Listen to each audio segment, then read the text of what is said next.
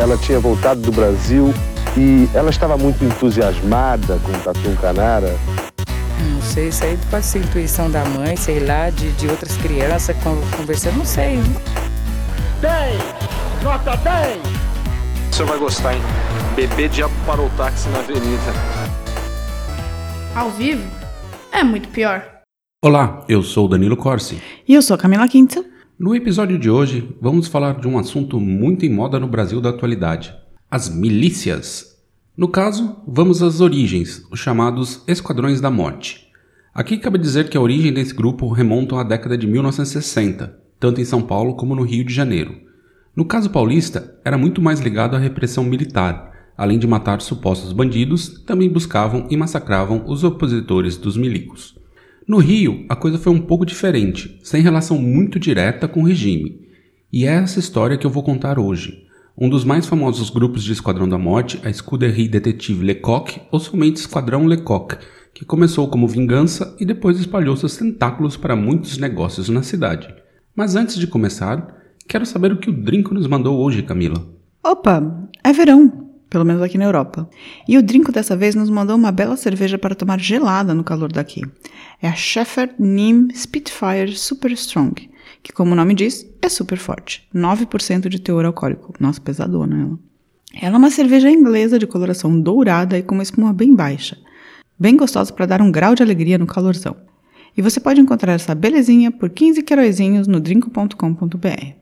Bora brindar? Tchim, tchim. Tchim, tchim.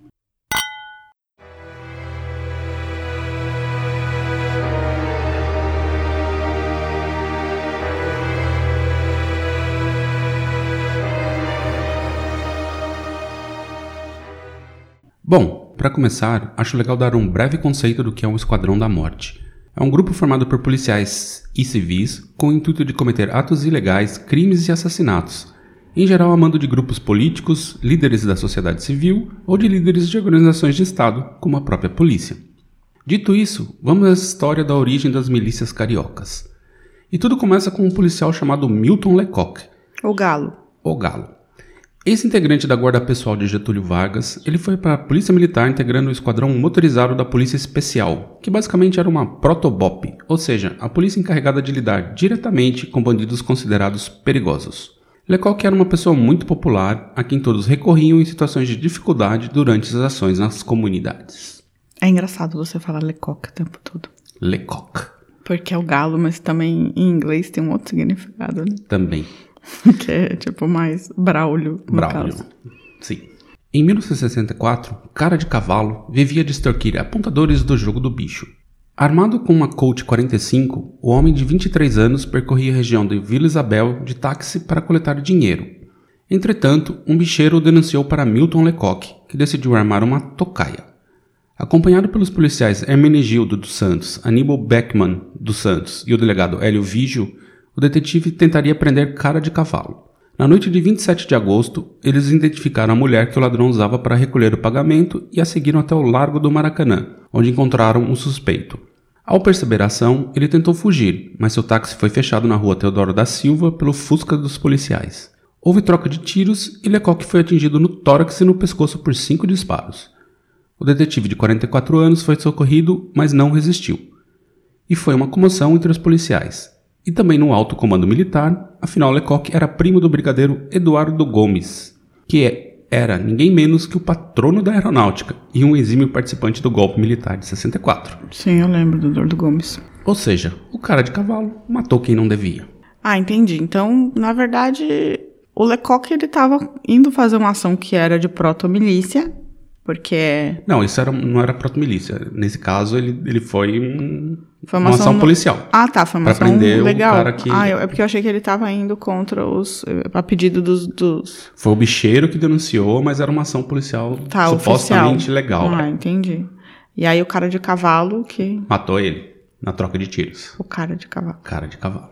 Rapidamente, um grupo de policiais se juntou para vingar a morte de Lecoq. Foram eles Aníbal Beckman dos Santos, que estava na, na ação, conhecido como Cartola, Euclides Nascimento Marinho, Hélio Guaíba Nunes, Humberto de Matos, Jaime de Lima, Lincoln Monteiro, Mariel Marisco de Matos, Nelson Duarte, Neils Kaufmann, o conhecido como Diabo Loiro, José Guilherme Godinho, o Sivuca, Vigmar Ribeiro e Elinto Pires. O Sivuca. Automaticamente, eles se auto-intitularam de Scuderie Lecoq. Eu tenho uma pergunta. Mariel é um cara? É um cara. Ah, tá. Ali eu vou entrar na história dele já já. Cinco semanas após a morte de Lecoq, Cara de Cavalo chegou, na noite de 2 de outubro, ao casebre do Saco de Fora, região que na época integrava o município de Cabo Frio. Ele foi levado até lá pela namorada, Nilza Ribeiro. Nilza disse à polícia que o grupo de extermínio invadiu o imóvel por volta das quatro e meia da manhã, no dia 3 de outubro. Dos cerca de 100 disparos feitos, 62 atingiram Cara de Cavalo, a maioria na região do abdômen. Segundo Sivuca, que era delegado, os, 52, os 62 tiros foram algo assim. O primeiro para matar, o segundo para confirmar, o terceiro para fazer a festa, depois por alegria. Que achas, Camila? Os caras deram 62 tiros no abdômen de uma pessoa. Sim, entrando de madrugada na casa dele, na casa que ele tava. né? 62 dias, 62 tiros é tipo é um absurdo. É uma quantidade muito grande de tiros. Conta até 62. Pois é, né? É bizarro, assim. Foi, foi uma discussão com requintes, requintes de crueldade, né? É, não tem requinte de crueldade porque assim, na verdade ele morreu com o segundo e terceiro tiro, né? O resto foi só pra eles mesmo Sim, mas Tipo- essa é crueldade, de, tipo, profanar, né? o profanar negócio. o cadáver mesmo, porque, tipo, você não morre. Né? Não é que ele ficou levando 62 tiros no pé, na mão, que é um lugar que ele ia ficar sentindo dor. É, ele morreu, no máximo, ali no terceiro. Sim, Mas, é, aí não sei dizer, mas é possível. mas, gente do céu. Foi brutal. E eles não guardavam nenhum segredo do que fizeram. E você acha que foram repreendidos ou processados? Claro que não, né? E aí o grupo gostou da ideia. E se a gente fizesse justiça por nós mesmos? Aham. O então secretário da Segurança do Rio, Luiz França, os batizou de 12 Homens de Ouro da Polícia Fluminense. E cada um deles ganhou a alcunha de um dos signos do zodíaco. Nossa senhora, que coisa cafona. A ideia propalada por França era que eles iriam promover uma faxina, ou seja, tirar de cena ladrões de carros, táxis e casas, assassinos, assaltantes e afins. é, parece que serve a polícia, inclusive. Pois é, né? Mas eles tinham os zodíacos, os 12 homens de ouro. Eu não entendo, tipo, os caras já são policiais, eles resolvem criar um grupo de para-policiais, nesse caso, É porque aí permitia que matasse, né? É, então, segundo a- pra não cumprir a lei. Exatamente. A polícia tem supostamente regras a seguir, né? É, Esse- é esse inacreditável. É inacreditável isso. Esse grupo embarcou de cabeça na ideia. Para eles, o grupo foi criado para dar uma satisfação à sociedade. Criaram uniforme e logo. Tinham as iniciais EM no brasão, que era uma referência ao Esquadrão Motorizado de Lecoq. Mas na verdade, muitos diziam que era Esquadrão da Morte mesmo. O símbolo era uma caveira em cima de ossos cruzados. A Scuderie tinha como presidente executivo Euclides Nascimento e de honra o jornalista Dav- David Nasser, dos Diários Associados. Ai, que beleza, né? Sempre tem os caras da, da imprensa misturado, né? Com a caterva. Sim, e, e quando começou assim a alta sociedade carioca bradava apoio aos, aos caras da Scuderie. Era tipo uma coisa, não, era isso que a gente tava precisando mesmo, limpar a cidade e tal, eles vai, vão ficar mais seguros, assim, tipo, deram corda. Tem uma música do Caetano que fala a mais triste nação, na época mais podre, compõe-se de um grupo de linchadores. Pois é, Eu acho que é exatamente isso. foi isso mesmo que aconteceu. E depois do cara de cavalo, eles começaram um massacre. Os alvos eram os ícones da bandidagem carioca. Mineirinho foi morto, foi morto com 30 tiros. Zé Pretinho foi fuzilado na porta de seu barraco no Morro dos Macacos. E Bidá tomou 50 tiros no Morro da Querosene. E Passo Errado foi torturado e queimado no Morro do Tuiuti. Uma curiosidade bizarra é que durante essas ações, os justiceiros estavam sempre chupando pirulitos. Hã? Era um código deles, sempre tipo pirulitos, assim, era uma coisa tipo. Acho que a ideia era, era falar assim que era muito fácil, sabe? Assim, tipo, Meio docinho. fálico isso, né? Sim, É, tem sim. várias, várias coisas envolvidas aí. Ah, eu acho que essa galera precisava de uma terapia pesada, viu? Gente, que horror, cara. E assim, tudo over, overkill, né? No final das Sim, contas. eles nunca, tipo, ó, Não pega o mata com dois tiros. Não, tem que ser sempre uma ação espetaculosa, assim, tipo, matamos o cara com 50 tiros, matamos o cara, queimamos o cara, batemos o cara. Era sempre pra dar, dar fita, né? Durante a década de 60, o grupo foi crescendo, virando uma associação em que seu auge chegou a ter mais de 7 mil apoiadores, entre associados e admiradores. E com todo o poder, a coisa começou a degringolar. Com o aumento da vaidade de poder gerado pelo medo, seus integrantes assumiram projetos mais ambiciosos, entre eles as parcerias com líderes do jogo do bicho. Muitos lecoquianos ligavam para a imprensa para contar em detalhes como tinham acabado de exterminar um grupo de criminosos. Isso deixava alguns dos líderes incomodados e a escuderia então começou a sua purga, incluindo seus fundadores. Ah, é claro, né? Porque gente sociopata descontrolada, em geral, é descontrolada em, em todas as situações, né? E aí ela consegue ser descontrolada contra os seus também. Contra os seus também, eles perderam a, a linha. E como eles contavam, né? Ligavam para a imprensa falando, não, fiz tal coisa, assim. Começou a surgir na, na sociedade carioca um certo incômodo, assim, né? Tipo, ah, mataram mais bandidos, mas assim, 100 tiros, 50 tiros. As pessoas começaram a falar, bom, acho que. É barbárie. É, acho que a gente exagerou um pouco, acho que não tá muito legal isso aí. É, deram arma na mão do macaco, literalmente, né? Literalmente. E aí os, os, os chefões resolveram que iam limar essas pessoas do, do grupo. É, não, na verdade não é literalmente, porque o macaco não faria isso. Assim. Provavelmente não, não daria 50 tiros na mesma pessoa. No, no no, outro mesmo, no outro macaquinho, macaquinho, é. E agora eu vou contar uma, a história de um dos líderes expulsos, o cara que deu a letra do futuro comportamento da Scuderie na década de 70. Mariel Mascot, conhecido como Ringo de Copacabana, foi chutado da Scuderie em 73. Ele era o Ringo porque havia matado um ladrão em Copacabana e, ameaçada de prisão por homicídio, rendeu o delegado do caso com duas pistolas calibre 45, uma em cada mão. E aí ele ganhou o apelido de Ringo de Copacabana, baseado no cinema Bang Bang. Que tinha um Ringo no cinema Bang Bang, eu Tinha. não sabia. Eu sou o único que eu conheço dos Beatles. Não, é esse também. Bonito e forte, ele conquistou algumas das mulheres mais desejadas do Rio de Janeiro em sua época, entre elas as atrizes Elsa de Castro e Darlene Glória, além da modelo Rose de Primo. Linda Rose de Primo. Nos anos 60, ele teve um caso com a Rogéria, a travesti da família brasileira. Ah, Mariel. Mariscou foi detido sob acusação de assassinato e de integrar o Esquadrão da Morte. Em 19 de junho de 73, ele recebeu pena de 16 anos e 10 meses de reclusão. Só isso. Só isso. Mas ele fugiu da cadeia e depois foi obrigado a passar um período no presídio de Ilha Grande.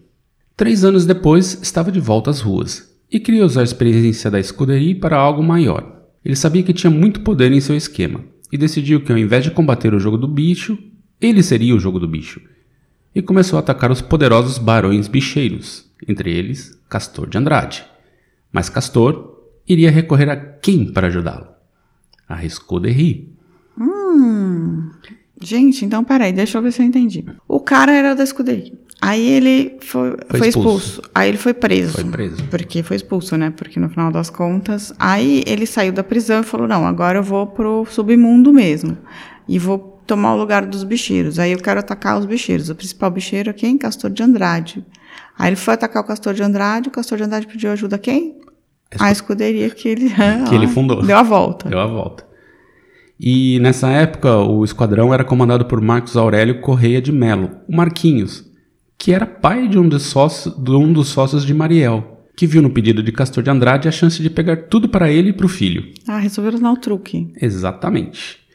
No dia 8 de outubro de 81, Marquinhos liderou uma ação que distribuiu 43 tiros no Ringo de Copacabana, em frente a uma das fortalezas do bicheiro Raul Capitão, no centro do Rio. Tá, então Mariel morreu. O Mariel morreu pela ação do, do próprio grupo que fundou. Virou só um porto. Ele virou mais um cara de cavalo pros Virou- caras Virou só um porto em Cuba, né? em Cuba. e Marquinhos levou a ideia a novos patamares. Além de começar a dominar várias partes do jogo do bicho no Rio, ele também exportou um método para outros estados, em especial Minas Gerais e Espírito Santo. E durante sete anos ele comandava esse esquema que agora ia além do Esquadrão da Morte, mas também interferiam diretamente nos negócios da criminalidade. Em 88, Marquinhos acabou assassinado a tiros de metralhadora. E a partir daí, a escuderia se fragmentou, dando origem a diversos grupos paralelos, mas ela ainda continuou ali na ativa com suas, suas atividades de extermínio. Eles meio que voltaram às raízes só matando bandidos, mas muitos saíram do grupo para formar milícias variadas pelo Rio de Entendi. Janeiro. Então a primeira foi a Escuderia Lecoq, que formou a primeira milícia, que começou só como Esquadrão da grupo Morte, de, de extermínio, justiceiros, de né? justiceiros espetaculosos, porém o Mariel resolveu dar um inverte nessa escuderia e, tipo, transformar num negócio mesmo, assim, Sim. tomar o poder dos, dos negócios ilegais. Entendi. E aí o, o cara que estava comandando a escuderia. É, ele foi traído por esse grupo do Marquinhos, o Marquinhos assumiu e ficou um tempão to- tomando É, conta e montando a estrutura. montando a estrutura de eles comandavam mais ou menos né, como se sabe hoje assim eles tinham negócios não na época com o jogo do bicho né tinham Uhum. também estavam envolvidos com, com tráfico e É, situações da hoje tá, comunidade hoje né? tá em todos os lugares, né? Tá na, no gatonete, tá Sim. na água, no gás, tem negócio imobiliário, né? Parece que estão construindo lá em prédios com né? dinheiros de de rachadinhas rachadinha, tem bastante bastante braço, né, a milícia. pois é e o Sivuca um dos fundadores foi eleito deputado estadual em 90 com o lema bandido bom é bandido morto É que literalmente pra ele, Pra mas ele no era- caso ele, ele também é um, isso, mas né? ele também é um bandido. Ele né? também é um bandido, pena que não, enfim. E a escuderia foi oficialmente extinta no início de 2000, mas curiosamente voltou em 2015 em versão bem mais discreta, do bem, e com novo nome, Associação Filantrópica Escuderie Detetive Lecoq. Entre seus 60, in- 60 integrantes estão policiais aposentados e profissionais de outras áreas. O objetivo agora é fazer um trabalho preventivo e de conscientização dos cariocas diante da violência que afeta a cidade. E um dos in- incentivadores para a volta da Escuderie foi quem? Quem? Quem? Quem? Quem? Jair. Jair? Jair. Gente. Da paz o negócio, né? Agora Nossa, só gente, só gente boa. Filantrópico. Filantrópico. Tô acreditando muito. Essa galera que gosta pouco de arma é bem filantrópica. Pois é, né? Tá. Ah, e aqui cabe falar de uma figura chamado Carlos Humberto Manato, ex-braço direito de Marquinhos. Em fevereiro de 2019, ele foi empossado como secretário especial para a Câmara dos Deputados da Casa Civil da Presidência da República pelo excrementíssimo. Curioso, não? O que você acha, Camila? Quer dizer que um dos. O braço direito do Marquinhos, Marquinhos que, que- de que- que fato tom- implantou esse Ah, esquema é que de tomou milícia. o poder, né, da escuderia e realmente implantou a milícia no Rio depois da morte do Mariel. Ele que tá aí na, no secretário especial para a Câmara dos Deputados da Casa Civil. Sim, né? Trocando ideia com os deputados. Se, se ele aparecer por lá também. Não né? tem relação nenhuma, eu imagino, da, da presidência da República e do grupo que está no poder no Brasil com as milícias, né? Nunca, imagina, esse cara é só um cara competente, né? Ex-policial que fez o que. Ah, como o Adriano, né? É amigo do Marquinhos. É amigo do Marquinhos, ele trabalhou diretamente com o Marquinhos, ele já ajudou a fundar esse, esse esquema, né? Porque quando o Mariel tentou pegar o jogo do bicho pra ele, foi implementando as coisas, o cara da escuderia falou: Bom, vou levar isso aqui pra outro, outro grau, porque eu sou mais poderoso. E esse cara tava do lado dele nessa construção. Entendi. E agora é secretário. Socorro, né? É por isso que o Freixo tem que andar com 32 segurança o tempo todo, né? Porque meter, se mexer com essa galera é. Eles estão em todos os lugares, assim, no Rio de Janeiro, né? E no, no comando também, né? E agora no comando do país. É, eu acho muito absurdo que eles estão em todos os lugares, assim, eles estão. é, Eles, eles tomam controle do cotidiano, né? Antes era só segurança. Sim, Agora não é mais só segurança, agora é segurança e água. É segurança, água e gás. É segurança, água, gás e internet. televisão, Televisão. e moradia. E, e, é, e aí começaram a fazer prédio. Então agora, tipo, eles estão em todas as áreas, assim. E essa, essa, esse para-estado, esse estado paralelo, assim, que... E muito financiado pela própria grana pública, né? Que o pessoal desvia dinheiro de gabinete. pra- Financiado pela grana construção. pública, mas também financiado pela população que tem medo, né? E que Sim. é ameaçado o tempo todo por essa galera. Mas isso é uma, uma- um apoio mais explícito de uma certa classe média, porque o pessoal que está na comunidade ali não tem muita opção, né? Ou, ou se Mas a curva. própria comunidade também, porque às vezes é tipo, é a milícia ou é o traficante. Aí tem que ver quem te escolhamba menos. Pois é, então. É meio assim, eles- isso, mas eles assim. não tem muita opção, né? Aí é coa- coação, né? Aí às vezes a galera gosta da milícia porque acha que com a milícia pelo menos tem um pouco de ordem. Porque também não tem o Estado, sabe? Essa é a questão. A questão é que, tipo, falta o Estado. Falta o Estado presente fazendo as ações que o Estado deveria fazer. E a polícia fazendo a ação que a polícia deveria fazer. E não falando, ah, eu vou criar um grupo de extermínio aqui porque eu não... Eu não sou capaz de prender e processar e o sistema Dentro de justiça da não lei, né? funciona direito, então vamos prender, vamos matar todo mundo. E, e aí é isso. Tá errado, assim, é claro. Qualquer tipo de justiçamento tá errado. Dar a arma na mão dessa galera que é sociopata tá errado. Tipo, devia ter teste psicológico pra essa galera entrar. E devia ter formação, assim. E devia. Nossa, devia ter tanta coisa, né? É, Primeiro tem que acabar com esse esquema todo. Desmilitarizar é necessário. É, no Rio, assim, tem que. Tipo, o Rio é um, é um lugar que eu não sei muito bem como. Até onde tem que ir pra desmontar e, e montar de novo, sabe? Pra Não, tem que mandar todo mundo embora direito. e contratar do zero, começar do zero de novo. É, assim, então, sabe? tipo, mas tem que começar a polícia do zero, É, tem que refundar começar, tudo ali. sabe, tudo ali do zero, porque tá pesado, né? Tem muita gente boa, muita gente boa, mas pelo amor de Deus, assim. É, é meio sem solução pra mim, só tem que refundar tudo porque não tem jeito. Esse É. já esse modelo já era. É, tem que fazer um trabalho sério, assim, mesmo de segurança pública no Brasil.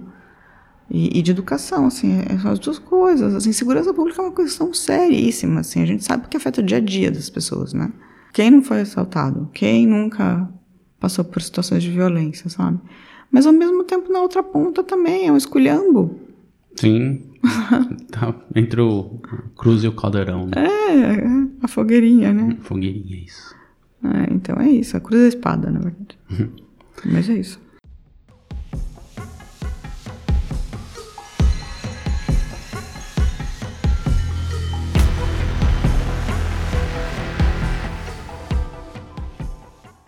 Enfim, esse foi o episódio de hoje. E se você gostou da história, como faz pra contar pra gente, Camila?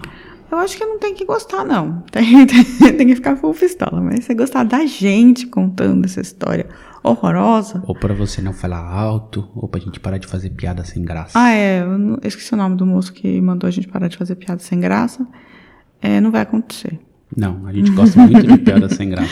Não vai acontecer, desculpa, não vai acontecer. É, a gente gosta de piada sem graça, é nós, é a vida. Aceita que dói menos, tá? Ou para de ouvir também. E, e mas para quem quiser falar com a gente mandar uma mensagem, mesmo que seja falando que a gente faz piada sem graça, a gente gosta de ouvir mensagens, ler mensagens. Então você manda para o contato arroba muitopior.com.br, que é o e-mail tradicional. Você pode fazer um comentário lá no site, como esse nosso amigo fez. Você pode também fazer uma DM no Facebook, por exemplo, é, que é muito pior podcast. Ou no, ou no, no Twitter também mandar uma mensagem direta, que é o muito pior. Arroba muito pior. É. Uma moça me mandou, mandou pra mim pessoalmente, assim, eu achei bem, bem fofa ela, mandou um elogio, esqueci o nome dela agora, mas obrigada, foi muito fofa.